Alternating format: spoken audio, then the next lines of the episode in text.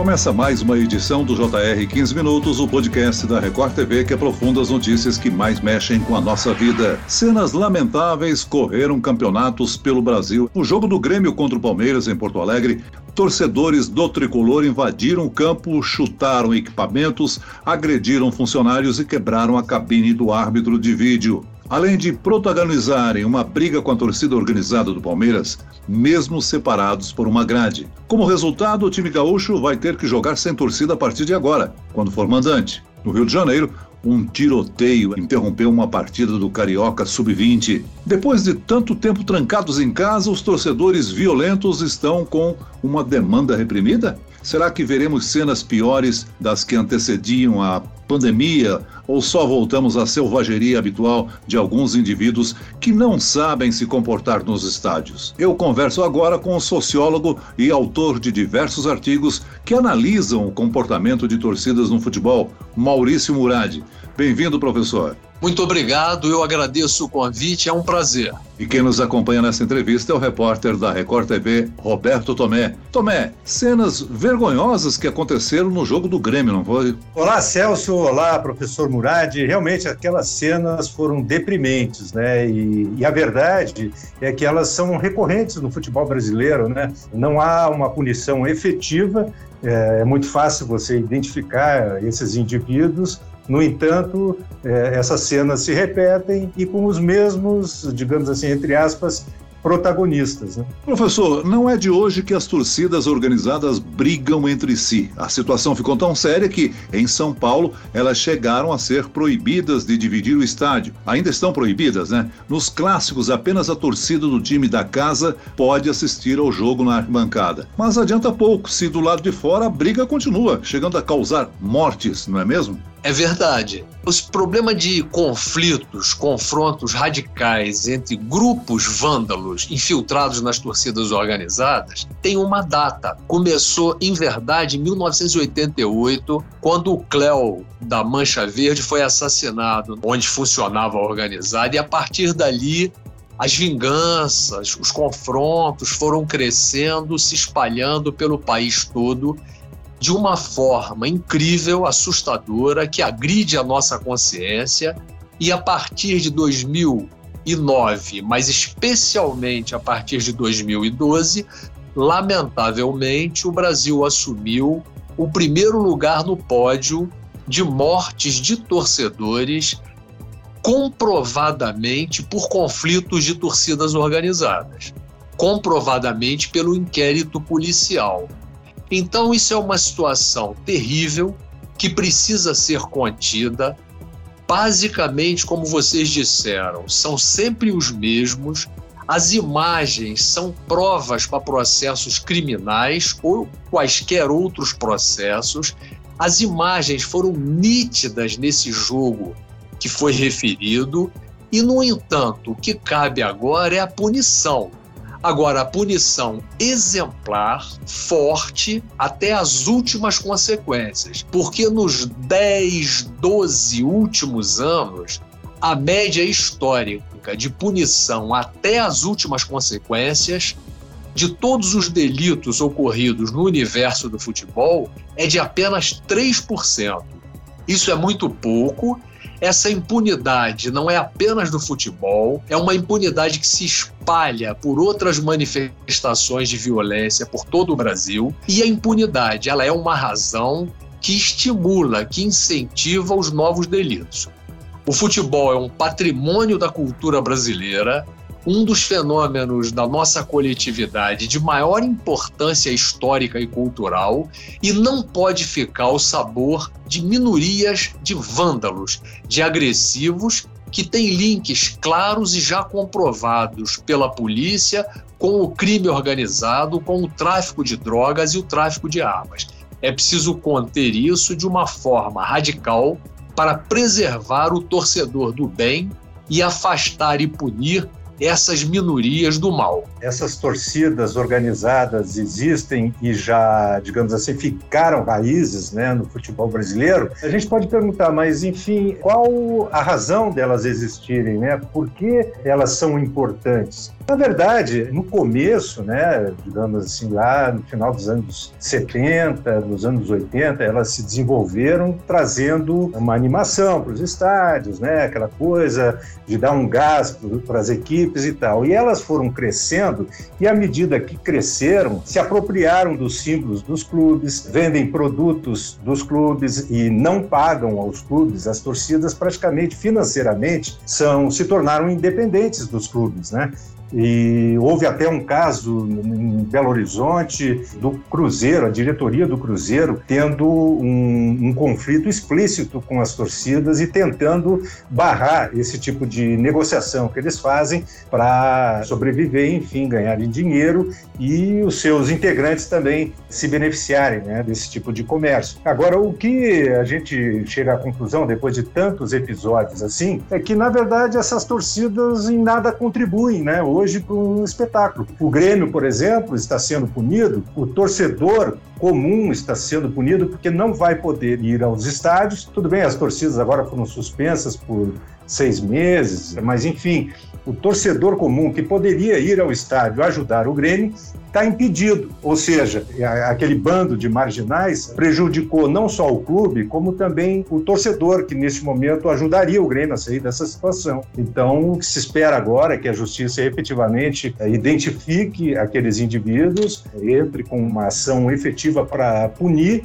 esses indivíduos, enfim, e que comece a se questionar a partir de agora a existência dessas torcidas, que em nada hoje acrescentam ao futebol. Professor, punição exemplar eficiente, a gente pode citar a que ocorreu na Inglaterra, né? Os clubes inteiros da Inglaterra foram proibidos de participar de competições por causa de atitudes dos hooligans, né? É, sempre quando se fala sobre violência de torcidas organizadas, sempre lembramos da Inglaterra, do relatório Taylor. Em meados dos anos 1980, a violência na Inglaterra é, principalmente pelos hooligans, mas não somente pelos hooligans, mas principalmente, estava assim num ponto terrível de descontrole. Então a primeira-ministra Margaret Thatcher, no final do ano de 1989, ela convocou o Lord Taylor, que era o equivalente mais ou menos a na nossa nomenclatura jurídica, que é um desembargador, ele já estava aposentado, mas era uma pessoa de prestígio enorme na Inglaterra, convidou o Lord Taylor e disse: Olha, você terá cartas brancas para tentar controlar, se não resolver, pelo menos controlar em níveis civilizatórios essa situação das torcidas. Então, ele começou a liderar um grupo que estudou, que pesquisou, que elaborou ao final de todo esse trabalho um relatório chamado Relatório Taylor, em homenagem a ele. Uma coisa interessante é que a violência no futebol inglês não acabou. O relatório Taylor e todas as medidas implementadas pelo governo não conseguiram acabar com a violência. Ele próprio reconheceu isso, Lord Taylor. Mas, se não acabou, colocou a violência em níveis controláveis, sob o controle da lei, da ordem e das instituições, tanto esportivas quanto as instituições em geral da sociedade. A primeira medida que a primeira-ministra Margaret Thatcher tomou, imediatamente antes de convidar o Lord Taylor, foi que ela avocou, em linguagem jurídica, isso significa chamar para si a responsabilidade do comando, do controle dessa barbaridade que era a violência hooligan. E é uma coisa fundamental que até hoje não foi feita no Brasil. Então, quando me perguntam o que da Inglaterra pode servir de exemplo para o Brasil, a primeira coisa é essa: é que a principal mandatária do governo chamou para si e criou dentro do gabinete do ministério, do primeiro ministério que ela comandava, um é, escritório de comando de estudo e de controle da violência hooligan.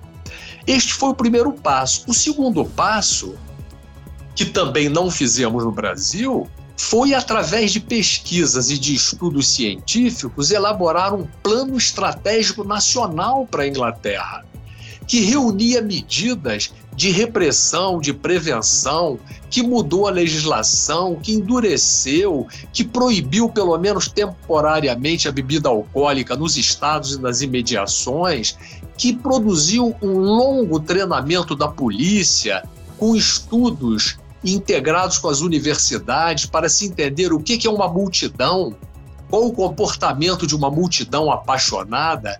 Então, na verdade, a Inglaterra ela não tomou uma medida pontual, isolada, como, por exemplo, proibir a torcida, ou como exemplo, é, torcida única, medidas que foram tomadas no Brasil.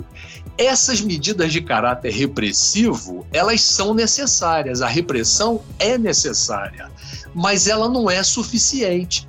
É preciso que ela esteja integrada num plano estratégico nacional de médio, curto e longo prazos para uma reeducação esportiva e um controle das multidões que visitam, que participam do espetáculo esportivo. O senhor apontaria, professor, que a CBF tem uma parcela de negligência? A CBF tem uma parcela de negligência, os clubes têm uma enorme parcela de negligência e as instituições do poder público, tipo as secretarias municipais, estaduais e o Ministério do Esporte, da Justiça, da Polícia, há que se fazer um conserto enorme, porque a violência no futebol, eu gosto sempre de dizer isso, não é uma violência do futebol, ela é uma violência no futebol. É uma violência multifacetada, ela tem causas estruturais e causas pontuais, ela tem causas sociais, históricas e culturais e tem causas humanas também da violência das pessoas, da intolerância das pessoas. Então é preciso fazer uma articulação muito grande entre entidades da sociedade e entidades esportivas, incluindo aí a Confederação Brasileira de Futebol, muito bem lembrado por vocês, as federações estaduais e os clubes. Segurança pública dá trabalho, como saúde e educação, mas é um trabalho que tem retorno. Professor, algumas medidas de distanciamento social que nós tivemos aí durante a pandemia poderiam ser usadas como referência para o distanciamento nos estádios? Nós conseguimos tirar alguma lição desse período pandêmico que poderia ser aplicada, usada para diminuir o problema nos estádios? Eu acho que sim, porque a multidão, quanto mais compacta ela está, mais propensa ao descontrole, ao exagero, à agressividade e à violência. Quando você afasta as pessoas com distanciamento, você pode não resolver tudo, mas você reduz aquilo que se chama em psicologia social de contágio da multidão.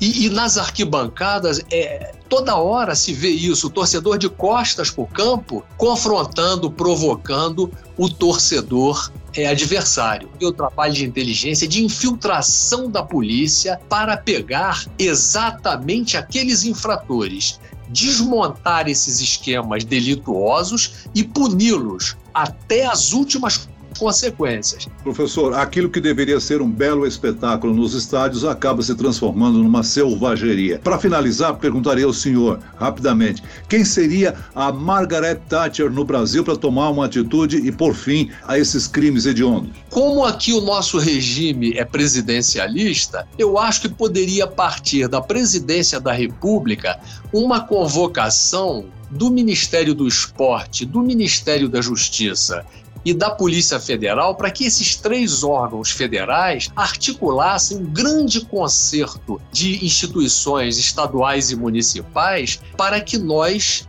pudéssemos implementar o nosso relatório Taylor. E com uma grande vantagem: o futebol tem um impacto coletivo e simbólico tão grande na coletividade brasileira que qualquer ganho no controle da segurança pública no âmbito do futebol poderia ajudar e muito o controle da violência geral no país, que está muito terrível e que é preciso conter. Não podemos achar que o futebol vai resolver tudo, porque não vai, mas seria uma contribuição para a redução desses índices trágicos, terríveis de violência em geral que temos no Brasil. Muito bem, nós chegamos ao fim desta edição do 15 Minutos. Eu quero agradecer a participação do sociólogo Maurício Murad. Obrigado, professor. Eu que agradeço. E agradeço também a participação do repórter da Record TV, Roberto Tomé. Obrigado, Celso. Um abraço ao professor e a todos que nos ouviram. Esse podcast contou com a produção de Homero Augusto e dos estagiários David Bezerra e Larissa Silva, sonoplastia de Pedro Angeli, coordenação de